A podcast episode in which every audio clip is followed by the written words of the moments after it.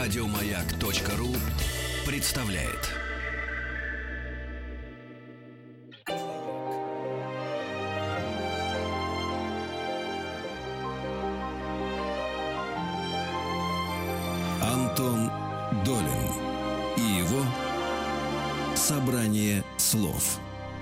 Здравствуйте, у микрофона Антон Долин. И сегодня мы будем говорить э, сразу на несколько тем, которые, э, скажем так, не ежедневно обсуждаются у нас в эфире.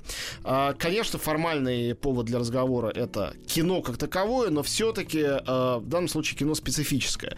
Во-первых, это документальный фильм, во-вторых, документальный фильм на музыкальную тему. В-третьих, это музыкальная тема, это русский рок, и даже конкретнее рок Свердловский, или, наверное, теперь надо говорить Екатеринбургский. Э, большой важный феномен э, советской, позднесоветской культуры, э, сейчас, конечно, трансформировавшийся, превратился во что-то совершенно иное. И э, повод для нашего разговора это выход картины, которая называется «Про рок», пробел между двумя трехбуквенными словами. И сделал эту картину молодой режиссер Евгений Григорьев. Сегодня он гость нашей студии. Женя, привет. Привет. Ну, э, я предлагаю начать э, с самого начала, то есть с того, откуда взялась идея этой картины. Сам фильм является в том числе и рассказом о том, откуда он взялся, поскольку это был процесс многолетний, сложный. Э, поэтому, ну, с самого начала, э, с чего началось и как получилось, что он все-таки закончилось. Потому что, честно говоря, даже в случае с документальным кино, если э, много лет назад кто-то взялся что-то делать, потом кончились деньги, кончился запал у всех участников, обычно на этом все и зависает. И довести это до конца и превратить в кино, это совершенно особым надо обладать э, какой-то особой целеустремленностью, что ли, особым каким-то задором и внутренним мотором, э, чтобы это не, не оказалось очередным незавершенным проектом. Ну, я могу сказать, что у меня нет незавершенных проектов вообще. А если за что-то Похвально, берусь, уже хорошо. Если за что-то берусь, я довожу до конца, даже если творческий результат меня не совсем устраивает. А, я со второй части а, пытаюсь ответить. Я не мог его не закончить, потому что картина на планете поддержала много людей. Я отвечал перед ними уже лично, потому что это... Речь идет о краудфандинге, да, правильно? Да, да, да. Вот. А, и поэтому заканчивать его нужно было в любом случае. И он закончился из-за там полутора тысяч человек, которые приложили ему руку, поэтому титры идут 7 минут.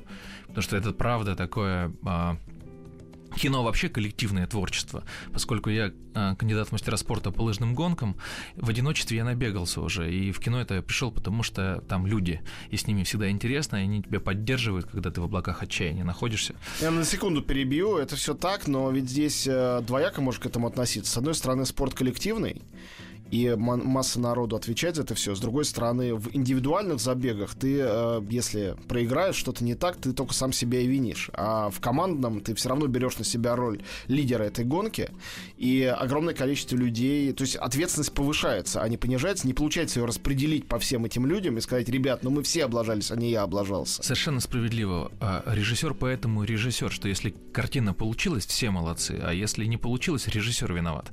Ровно поэтому а, ты на площадке главный, потому что ты отвечаешь за результат, и ты правда... Кто-то должен быть титров. виноват. Да, ты правда финальных титров, дальше прав зритель, по-любому. Значит, и началось это все, ну, наверное, если уж говорить совсем от люльки, то, наверное, где-то в, а, в день смерти Цоя я был где-то за...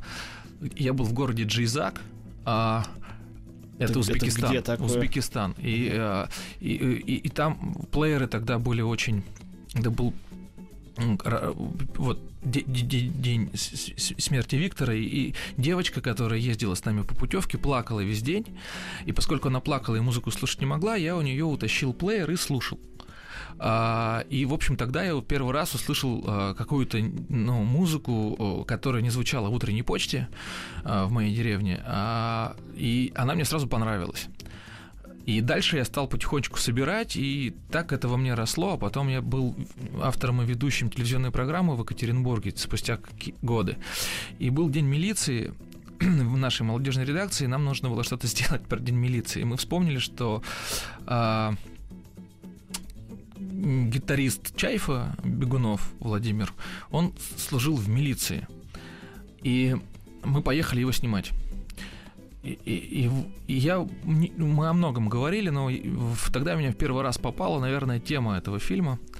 Я не видел тогда работ Балабанова, ничего такого документальных, я имею в виду. А, он рассказывал про то, что настал момент, а, а, когда он работал в милиции и играл одновременно в Чайфе, настал момент, когда это невозможно было совмещать. То есть очень сложно нести патрульно-постовую службу, находясь, например, на концерте в другом городе.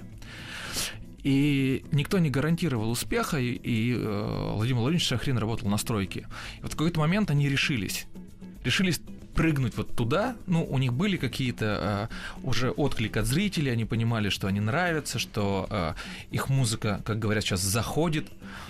И они решились на эту. Это, был, это была развилка для всех них, собраться или не собраться. Вот они собрались, и у них получилось. У миллионов, наверное, не получается. И в этот момент тема выбора вообще, а, она как-то во мне поселилась. И потом я стал читать книжки, там Арабова «Механика судеб». И меня это всегда интересовало. Вот в, в какой момент ты делаешь выбор определяющий? Ты его вообще осознаешь, что ты сейчас делаешь выбор? Или не осознаешь?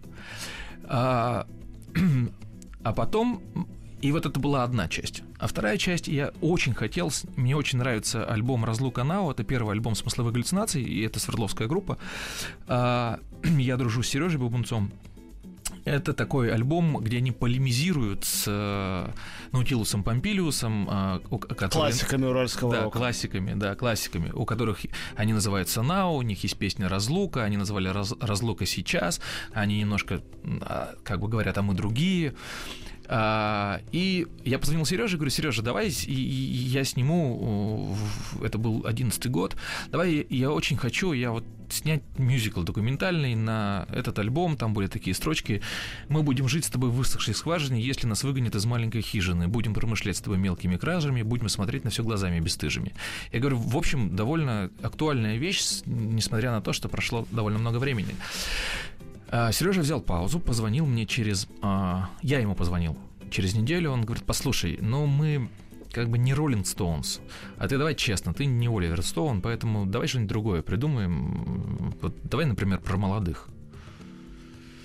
И у меня все это как-то собралось в голове. Единственный человек, который в это отказывался верить, это был Олег Фельд, это тогда директор, а, собственно, галлюцинаций.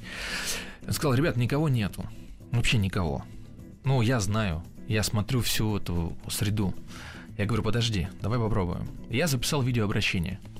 И когда в течение там двух дней а, на приглашение на кинопробы, я говорю, давайте проведем пробы и поймем, есть кто или нет. Ну, это правда так.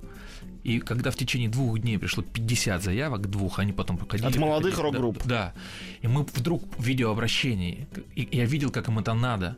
Я понял, что там энергия, там, судьбы, зачем эти люди через все тяготы и лишения, а, забирая деньги, отложенные на велосипед сына, несутся к этому микрофону, что они хотят туда прокричать-то и кому.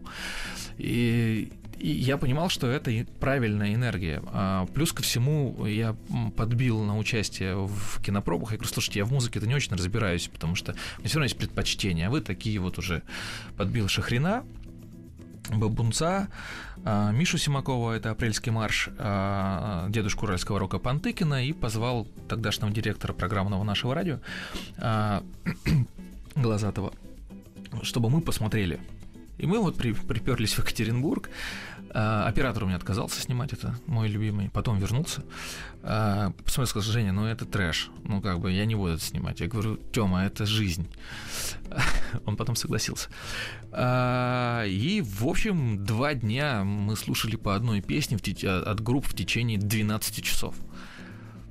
Вот 12 часов, два дня мы смотрели и слушали, и э, получили, конечно, массу впечатлений. Антон Долин и его собрание слов.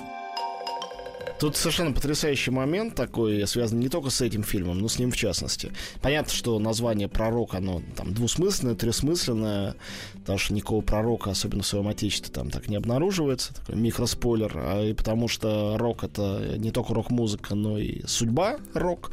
И э, я подумал сейчас вот о чем, тебя слушая, что когда ты снимаешь игровой фильм, ну, за крайне редкими исключениями, ты пишешь сценарий, ты знаешь, что у тебя будет в начале, что в конце, ты можешь сначала снять финал, а потом снять начало, и никто тебя не упрекнет в этом, тут не будет никакой подмены, потому что замысел и судьба, вот это вот э, в каком-то эсхиловском смысле героев фильма, она предрешена уже твоим авторским замыслом. В документальном фильме все иначе.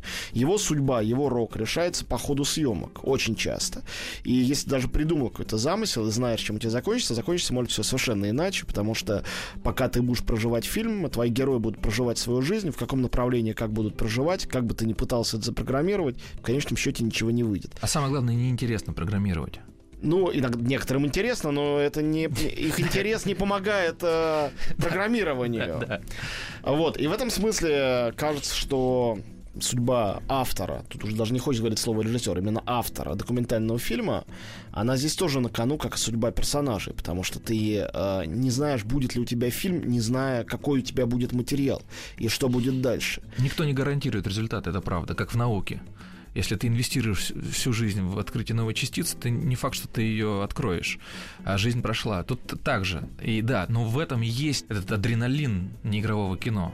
То есть это океан жизни, ты на серферской доске, она может тебя убить, тебя может волна захлестнуть, но если ты выплыл, это ни с чем не сравнимое ощущение. Ну, на самом деле, у меня ведь, я к тому времени уже довольно много поснимал, Предыдущая картина у меня была там большая, такая полнометражная, была режиссером-постановщиком за «Битвы за Украину» с Сергеевичем Кончаловским, где он автором был. А, и я понимал, что главные ну, ингредиенты – ну, то есть с которыми как-то нужно обходиться. Правильный вопрос, интересный вопрос, на который у тебя правда нет ответа. Э, интересные герои, за которым будет точно интересно наблюдать и состоявшиеся звезды. В общем, коктейль, вот этот вот ингредиенты, из которых, собственно, и родилась, родилась картина, а, он ну, требовал усилий только от меня, не от жизни. Я никак не формулировал жизнь. Я раздал им камеры и сказал, снимайте то, что вы считаете ключевым в вашей жизни. Вот то, что вам кажется важным снять. И один раз дал им конкретное задание «Снимите Новый год», потому что точка, в которой они все собираются и по-разному его встречают, и в этом есть тоже страна. Вот.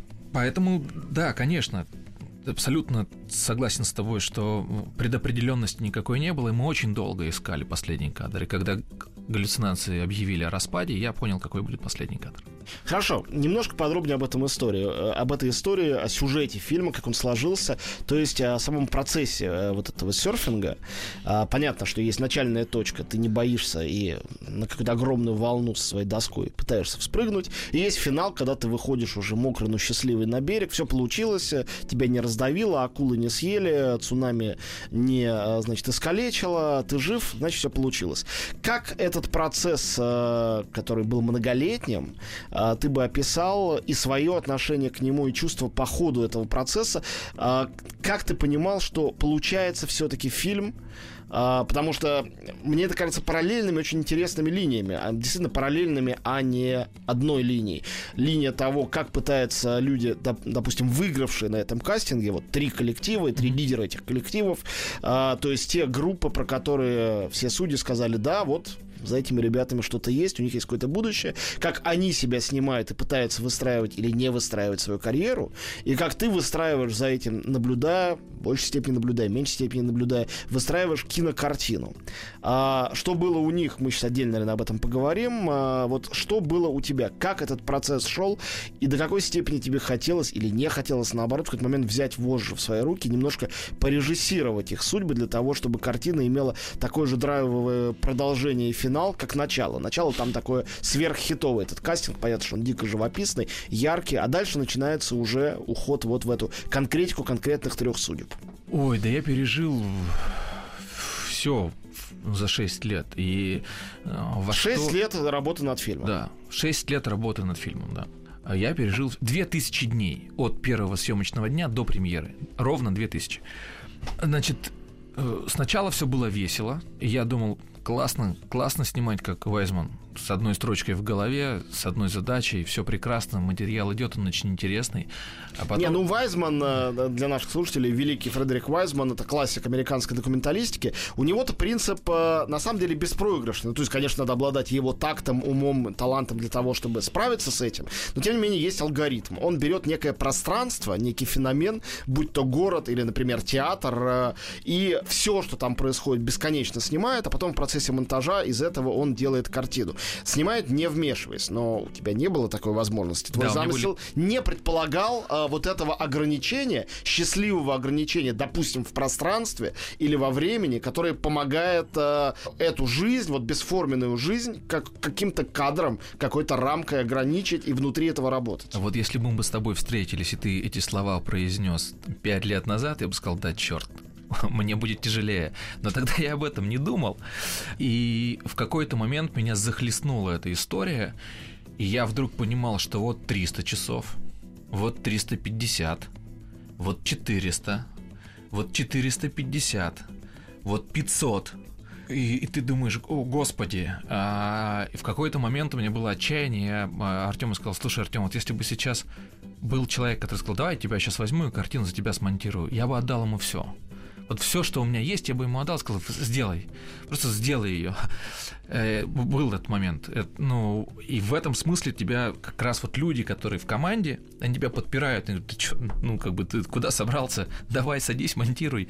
Вот. А, было просто несколько экспедиций, то есть мы, они снимали всю дорогу, потом мы поехали... После... Люди снимали сами себя, себя. просто да, да, наши слушатели не смотрели да, еще фильм, да? да? Я а... раздал им камеры, беспилотники, и сказал, снимайте, что хотите, вот то, что считаете важным. Победителем кастинга. Да, да. Три Вы, группы. Выбранным героем. Они стали снимать, договор был такой, они снимают, и все, что у них в этой камере существует, они мне сразу же отправляют через Dropbox, через файлообменник. А без купюр. Вот все, что снято, в каком угодно состоянии снято, с кем угодно снято, это все приходит ко мне. Я редактор. И когда а, в этого материала я выбираю, а не вы. А, то есть ни, ни, ни, никакой, ну, никакой самоцензуры. Это первое. И, а, если, и я договорился об этом на берегу. То есть это такой, как говорят на Урале, пацанский договор. И они, надо сказать, ни разу его не нарушили. То есть я просто знаю, а, ты видишь, а, пропущен файл или не пропущен, они же номерные, и набрать его довольно сложно. И у меня была полная, исто- полная история. Потом, а, отсматривая материал, я ездил, мы ездили в Екатеринбург с Артемом несколько раз, один раз я туда летал, и мы снимали какие-то ключевые вещи. Что этот метод дал? Когда я смотрел все материалы, я знал, с кем они в каких отношениях, какие у них проблемы. То есть для меня это был такой еще и бесплатный research, да, такое исследование. Я знал про своих героев больше, чем а, а, обычно, когда я приезжал. Потом начался монтаж, он длился полтора года. А, и в Москве монтировать было невозможно. Но я думаю, что вот у меня там телефон звонит раз в 20 минут, а, и ты выключаешься постоянно, переключаешься на задачу. А, ну, наверное, по себе знаешь, как это сложно здесь сосредоточиться. И тогда режиссер монтажа сказал, Женя, надо уезжать. Мы уехали в, в Тверскую деревню с системным блоком, с монтажным комплексом. Там смс доносят только ветром, да, надо идти. И там мы, собственно, сделали два главных рывка. Это было две экспедиции. Вот, и там картина и родилась, собственно, когда ничего вокруг не было, кроме уток, гусей и э, вот, вот все, так. Хорошо. А, картина родилась, и а, ее наглое название, оно, оно же такое обманчивое, потому что оно на самом деле сообщает как бы все, на самом деле не сообщает ничего. Что за рок? Что за рок-музыка, что за рок-судьба, а, название не сообщает и не намекает. Понятно, какой вопрос ты задавал в начале фильма, ну, он практически звучит с экрана. Что у нас сегодня вот с этим вот э, невероятным протестным музыкальным духом, в котором, когда распадался СССР, э, было заключено самое сакральное, самое сокровенное для колоссального количества людей, практически для всего молодого поколения, за очень редким исключением. Сегодня у нас есть э, огромное молодое поколение новое, которая не имеет, в самом случае, как кажется, стороны вот этих вот трибунов в виде рокеров. И понятно, что где-нибудь в Америке, ответ на вопрос «почему?», он будет лежать в чисто каких-то культурологических сферах. Скажут, ну, потому что место рока занял рэп, соул, потому что иначе распространяется музыка, информация. Феномен там пластинок, анса ансамблей выступающих как таковых, теперь с распространением электроники, интернет и так далее. Все это совершенно видоизменилось. И те люди, которые слушали там, в 60-х Битлз, а в 70-х Led Zeppelin, сейчас они слушают, допустим, Бейонсе и не парятся, и нету никакого противоречия. А, так скажут в Америке. Там в Европе скажут что-то свое. В Англии есть там свои процессы, допустим. Вот. Но в России это всегда тесно было связано с энергией протеста, с... А, у нас своей рэп-культуры такой, как в Штатах, уж точно нету, и думаю, что не скоро появится или не появится никогда. Так что ты выяснил в процессе этого всего? Понятно, что есть что-то выясненное о конкретных героях конкретного фильма, всегда можно этим защититься, сказать, ну вот у этих ребят вот так сложилось. Но понятно, что как только это становится фильмом, кино начинает говорить сразу со всеми и сразу обо всем. Ну, во-первых, я с тобой не соглашусь по поводу музыкальной культуры. Я думаю, что у нас, конечно же, есть э, огромная рэп-культура, и про рэп тоже можно сделать. Ну хорошо, тогда она растущая. Сравнить это с объемами ну, того, как да. существует в англоязычном мире, просто невозможно. Но ну, нашу рэп-культуру, так же как и наше кино, нельзя сравнивать с Голливудом. Да. Да, ну или можно, понимая эту разницу. Понимая, да, понимая да. поправку. У меня, Антон, появилось больше вопросов, чем ответов. Что мне во-первых, за 6 лет изменилось не только герои, изменилась страна, изменилась... Э, мир изменился до невознаваемости. Он меняется постоянно, это точно. Ну, вспомни 11 год, Российскую Федерацию, и 17 год. Всем ясно, о чем мы говорим. Это две разных страны. Мы начали снимать за 4 дня до первой болотной. И это... Но самое интересное... А, хорошо, что я выяснил что меня удивило. Нет ответа на вопрос, почему. У героев он есть, у меня нет. В их материале не было никакого протеста. Единственная песня, которая хоть как-то была связана со словом, с, с, с этим облаком тегов, была песня «Свобода, ты наша мода». Звучит пугающе. Да, да, но это действительно так. Понятно. Ты видел картину. И больше не было ничего. Они заняты собой. Хорошо это или плохо, не знаю. Они заняты встраиванием себя в разросшийся мир, в сломанные. Ведь когда мы говорим про э, там э, э, диктат телевидения, который существовал в шоу-бизнесе, был понятный план, да? Программа «Утренняя почта», Дальше э, ты становишься звездой, тебе снимается клип, клип вставится на, на, в ротацию на, на, на телевидении, например, на MTV, да, и через какое-то время ты продаешь уже диски и выступаешь с концертами по стране. На самом интересном месте мы делаем маленький перерыв э, и вернемся э, с этой же самой точки продолжим. Антон Долин и его собрание слов.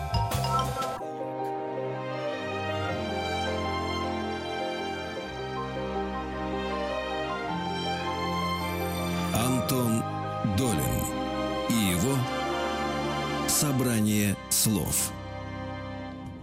Мы снова в студии, Антон Долин у микрофона и режиссер-документалист Евгений Григорьев, автор фильма про рок. У нас сегодня в гостях мы как раз говорим об этой картине и не только, конечно, о ней. Хорошо, да, мы описали алгоритм, понятный алгоритм того, как э, в позднем СССР или раннем э, э, российском государстве уже там в 90-х годах строилась карьера музыканта. Не будем скрывать, какие бы эти 90-е не были бы депрессивными для там экономики страны и для многих других вещей, для нашей культуры они были очень очень вдохновляющим. И если даже многие люди не знали, как монетизировать свою славу, э, переход из маленького клуба в стадионный формат для огромного количества людей совершился почти молниеносно, гораздо быстрее, чем проходит э, этот процесс среднестатистический английский или американский музыкант, или французский, или исландский, какой угодно. А дальше пришла сеть, пришли сервисы, которые пиратят музыку, Диски не продаются, деньги с концертов, элементная база а, для извлечения звуков а, подешевела, гитары, примочки, компьютеры стали доступны.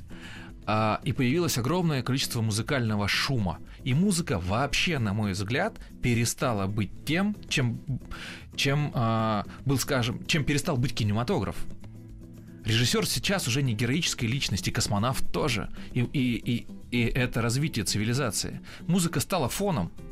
Мы под нее готовим, мы не собираемся дома все вместе, чтобы послушать новый винил. Такого не происходит. Мы листаем так, так, БГ выпустил новый альбом. Ладно, в самолете послушаю когда-нибудь, потом и забыл про него. Скачал у себя э, в телефон, да, как бы. Она стала доступна. Но потом происходят какие-то событийные вещи, и мы вспоминаем о том, как это было раньше, просто они происходят реже. Это как, э, э, ну, все смирились с тем, что книги больше никто не читает, и уж точно дети не будут читать книги. Визуальная культура, целые книги, написанные об этой визуальной культуре, эти книги читают только представители старшего поколения, потому что молодым, о которых они пишут, не нужно. И тут раз Джон Роллинг пишет Гарри Поттера. И миллионы людей хватаются за эту конкретную книгу, а следом за другими. Другой пример. Я очень хорошо помню начало 2000-х годов. Все пишут о том, что кино умирает. Все смотрят кино на компьютерах и на гаджетах. Домашний кинотеатр это настолько удобнее, чем ходить в кинотеатр. А потом Кэмерон снимает «Аватара», и вроде бы давно существующий такой аттракцион под названием 3D абсолютно производит революцию в мозгу, и начинают толпы ходить, и снимаются новые фильмы все больше и больше. 3D, IMAX, э, переполненные залы, новые кинотеатры, и возникает новый. Или э, всем уже понятно, что там русский рэп, э, это либо он превращается в попсу, там, не знаю, в каком-нибудь Тимати или Басту, то есть попса тоже разного уровня, конечно, бывает. А так это все специфическая культура, или ты альтернативщик, существующий для маленького клуба фанатов, или гони э, попсу для тинейджеров, или-или. А, э, не быть у нас никогда такому, как э, у Канье Веста в Америке, который, с одной стороны, совершенно альтернативщик и протестный, там, Кендрик Ламар, а с другой стороны, стадион миллионы и миллионы. И тут появляется Оксимирон и собирает э, Олимпийский, Олимпийский. и невозможно купить билет э, в стоячий портер на этот концерт. То есть, на самом деле, феномены продолжают существовать. Только театр, они... театр, театр. Антон, театр, пустыми они стояли, э, и все плакали, что зрители не приходят. А сейчас в московский театр, в приличный московский театр, билет в портер стоит примерно как как на... смартфон приличный. Ну, или средний смартфон. Ну, или уж точно как билет на хороший э, рок-концерт хорошего гастро... гастролирующего музыканта, приехавшего из границы. Конечно, там то, что сделал Кирилл Серебренников с Гоголь-центром, э, люди, которые ходили в театр имени Гоголя, были же такие люди живые. Они не могли представить даже в самом страшном сне, что такое произойдет, что в этих самых стенах, в том числе с этими же самыми акти- актерами, которые продолжают там играть, невозможно будет купить билет, и стоимость этого билета будет огромная, и будут приходить люди и мечтать попасть в Гоголь-центр, э, как на Таганку в 60-х. Скажи об этом за три года до появления Гоголь-центра, у нас сейчас будет новая Таганка. Ну, люди, я думаю, не поверили бы, но вот оно есть. Это так, но в тот момент, в одиннадцатом году, возможно, а, там Пантыкин говорит в фильме, возможно, мы попали в минус волну, да. Между временем. Между временем. И это очень интересно, потому что э, и Олег про это говорит. Непонятно, как самореализоваться.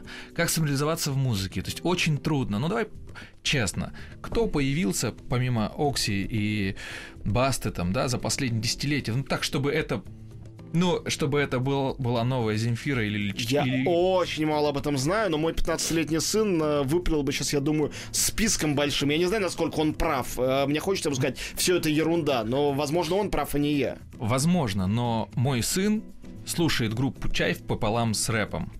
То есть он знает про группу Чайф. Группа Чайф, как бы к ней кто ни относился, она все равно существует в нескольких поколений поколениях. Но да. тогда нужно вспомнить о том, что Оксимирон свою последнюю песню выпустил вместе э, с э, Би-2, и абсолютно, э, абсолютные наследники традиции русского рока Би-2, наследники традиции предыдущего и предпредыдущего поколения этого русского рока, и сами уже классики, вместе с этим кумиром молодежи, которому самому тридцатник, а слушают его 15-летние, это тоже важный разрыв.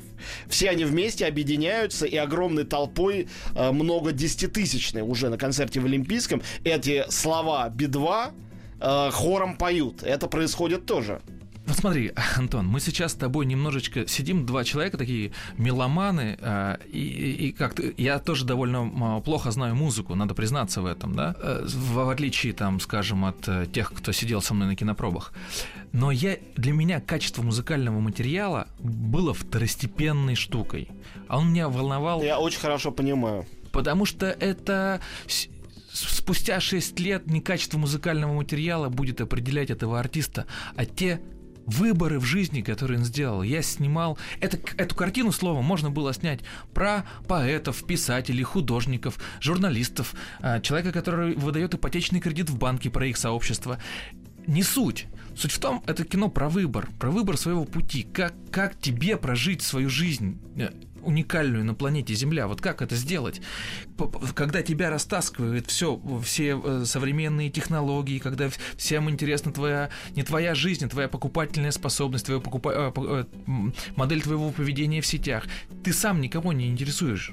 А вот слушай, тогда я тебе скажу о своем впечатлении от твоего фильма. Давай. А, вот а, то, что меня, а, в общем, поразило и заставило задуматься, и я с того момента, как посмотрел фильм, все время об этом думаю.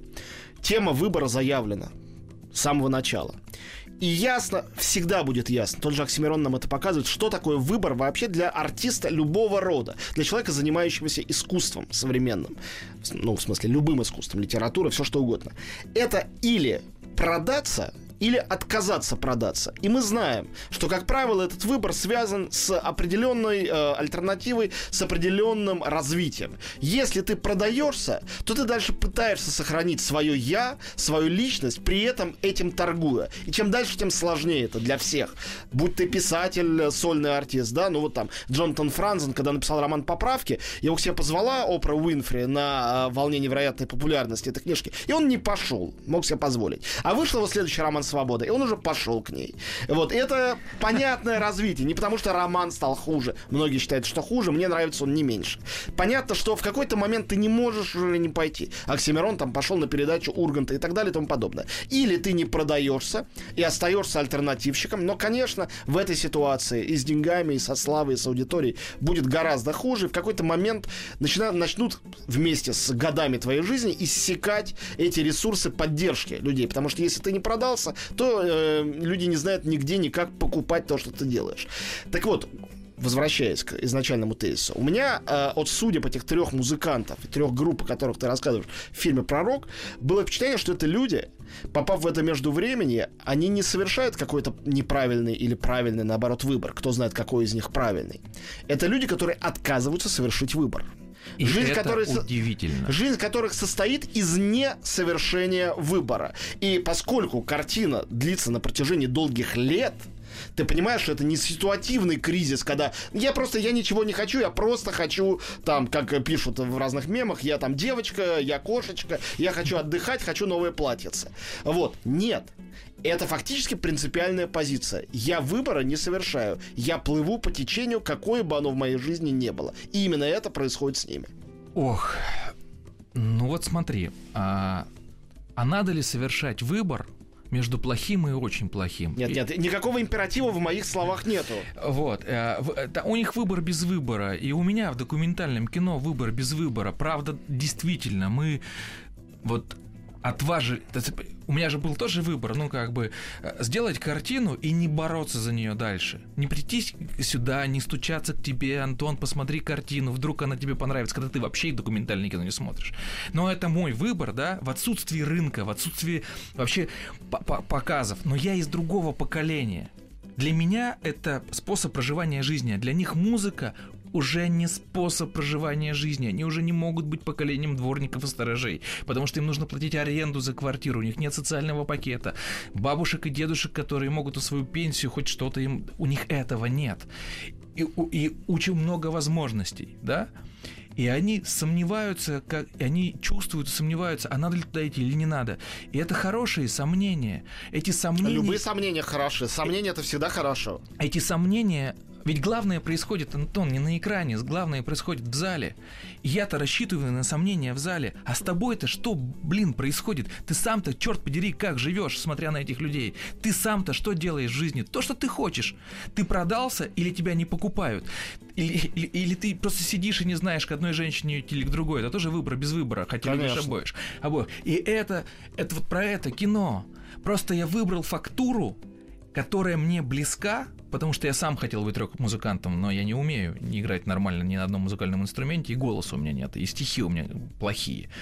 Вот. а, И, и, и это картина про это. Вот и я из другого поколения, и ты из другого поколения, поэтому ты взял этот журнал искусства кино, впрягся и прешь. Тебе говорят, не получится, Антон, говоришь, идите отсюда, я сам все знаю.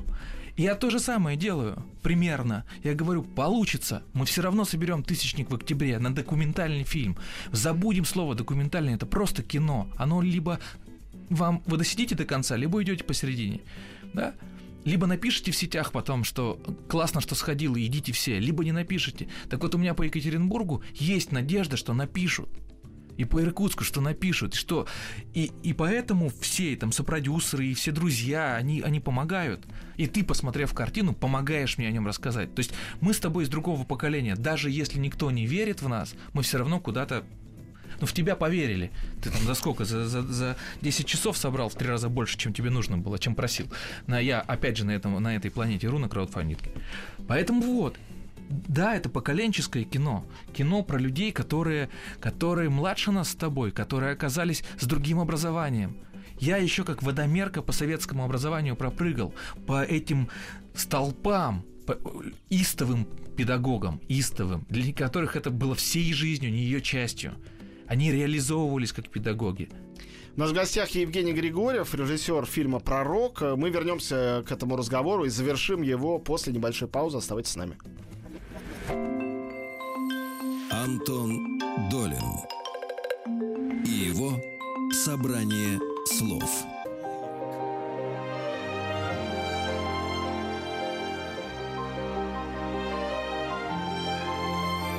Антон Долин и его собрание слов.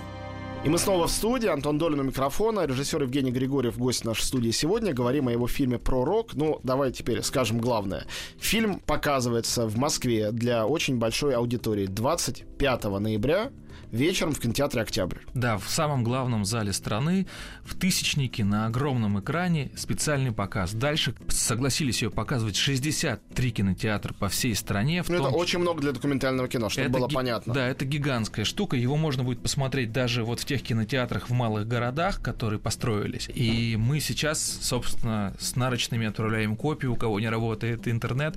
В общем, мы стараемся его донести до глаз, потому что для меня это принципиальная штука. Я считаю, что кино а, осуществляется только когда его смотрят. Иначе оно бессмысленно. До какой степени вот это настроение а, молодого поколения отвечает а, ну конкретному срезу, допустим, профессиональному и полупрофессиональному людей, которые видят себя в музыке, людей, которые живут в провинции, например, на Урале, или это апатия всеобщая, она затрагивает все слои а, населения и, ну, по твоему ощущению, понятно, что никто из нас не имеет общей картины, никто не знает, и даже социологам здесь верить можно с очень большой оглядкой. Тем не менее, насколько это всеобщее чувство, или все-таки это феномен конкретно, вот был такой уральский рок, ну, выдохся, закончился, остались какие-то люди немолодые, которые продолжают э, отмечать там 40-летие своих групп э, концертами, туда собираются такие же там 60-летние и трясут головой под «Я хочу быть с тобой», ну да, окей, все понятно, это уходящая натура, и пусть она себе уходит, потому что ее время уже истекло. Или все-таки это всеобщее? Но я в ответе буду опираться на две вещи. На суждение одного из героев фильма, конкретно Олега Генненфельда, который директор Чечерины, там, смысловой галлюцинации, там, он сказал, что всеобщая депрессия, как крышка на плове, просто придавливает к земле всех, потому что непонятно, как самореализоваться в современном мире. А вторая В история... современном мире или в современной России? В современной, в, со- ну, вот в современной России скорее. Мы, мы же здесь. Ну, понятно. Вот. Но некоторые процессы, они все общие. Когда мы говорим, условно говоря, о, об умирании там толстых журналов, я вот занимаюсь Да. толстым журналом, это не сугубо российская проблема. Умирание печатной прессы, это повсеместная проблема, везде есть своя специфика, но она повсеместная. А когда мы говорим о роке русском, мы должны понимать, что его специфика, она очень, очень особенная, она наша. А У нас нету э, многих десятилетий стоящей крепко на ногах индустрии, и никогда не было, и, наверное, не будет. У нас были какие-то периоды взлетов и падений. Поэтому это особенная история. Да. А второе это по ту сторону экрана э, мнение из зала. Эта картина вызывает э, вот ощущение времени. э, и- то есть она оказывает два эффекта. Вдохновляющий, когда я сидел за стеклом на фокус-группе, и одна девочка, она не видела, что я ее смотрю, и она сказала, там, одна, например, девочка сказала, я сегодня вечером начинаю писать книгу, все, хватит. Это вдохновляющий эффект. И люди выходят вдохновленными, потому что они вдруг откопали в, процессе просмотра в себе что-то, что они давно откладывают, а время уходит. Нужно делать now, сейчас прямо. Вот. э, И она касается не рок-музыки, она касается вообще того, что у нас как бы нет образа будущего. Ни у страны, ни у многих из нас. Мы вообще не понимаем. А будущее, Антон, по моему глубокому убеждению, причина настоящего. Если Женя Григорьев хочет дожить до 100 лет, он наверняка в ближайшие пару лет наконец бросит курить. Потому что рассчитывать, ну, шансы повысятся. Если Женя Григорьев хочет снять игровое кино, он опять вернется в театр там Гоголя и будет ставить спектакль, а не свадьбы, похороны и проводы космонавтов, да, делать. То есть это вот когда ты видишь свое будущее, оно определяет твое поведение в настоящем. И вот на это картина, я надеюсь, работает. По крайней мере, у меня такая, такой посыл есть. Вот. Ты веришь в то, что вот фильм может конкретно что-то взять и изменить в жизни? Не обязательно твой фильм, вообще любой фильм. Я верю. Я вообще верю в силу искусства. Знаешь почему? Потому что, а, кстати, в этом смысле я больше верю в пространство литературы, потому что оно, с- оно сильнее включает а, мозг. Ну, И меньше требует ресурсов. и меньше требует ресурсов, да. Да, потому что многие, многие выбирали профессию из-за кинематографа или из-за книжек, да. Мы там черпаем опыт, как это может быть, да, и, и допридумываем себе что-то. Книжка Дудинцева «Белые одежды» произвела колоссальную... кол- а, Книжка «Территория» Куваева. Я верю в силу искусства. Если ты в нее не веришь, зачем им заниматься? Смысл какой? Ну, есть разные, в том числе совершенно локальные задачи. Завоевать вот эту вот девчонку или, наоборот, парнишку. Это все по А, ходу. там заработать денег, э, выселиться это в отдельную свою квартиру, жить не с родителями. Тогда И- точно не в документальном кинематографе, точно не в книжках и точно не в театре. Тогда нужно выбирать вот ну какой-то другой коммерческий сектор и и тогда э, э, и тогда с меньшей э, с меньшей вероятностью э, э, ты э, на этом месте будет сидеть человек, который не занимается э, искусством, а занимается в общем э, решением ну, победить девчонку. Да, первую картину я снял 18 минутную для того, чтобы завоевать девчонку. Это правда так. Получилось? Получилось. Да, уже неплохо. Вот. а, Но, но сейчас мы, мы уже занимаемся тем, что...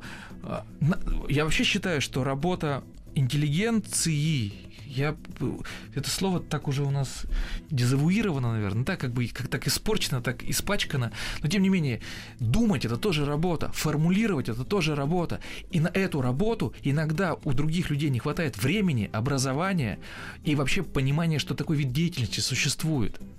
И я работаю честно, пытаясь формулировать время, в котором мы живем. И как говорит Глазатов в начале фильма, я мечтал о том, чтобы по этой картине судили о том, в какой стране мы жили, а не по выпускам политических новостей. Да, ну что ж, благородная задача, будем вместе ее выполнять. Э, Друзья, еще раз, кинотеатр «Октябрь», фильм про рок, Э, приходите. У вас будет возможность принять участие по-настоящему в этом. Каждый купленный билет, это и есть, собственно говоря, это участие. В гостях у нас был э, режиссер фильма Евгений Григорьев. Будем надеяться, что у него все получится. Фильм про рок. Спасибо. Спасибо большое, Антон.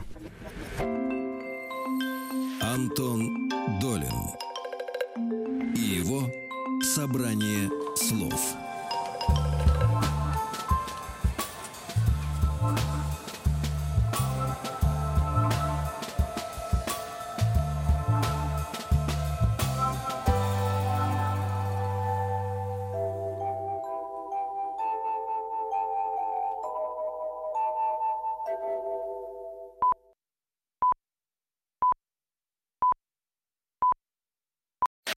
Еще больше подкастов на радиомаяк.ру.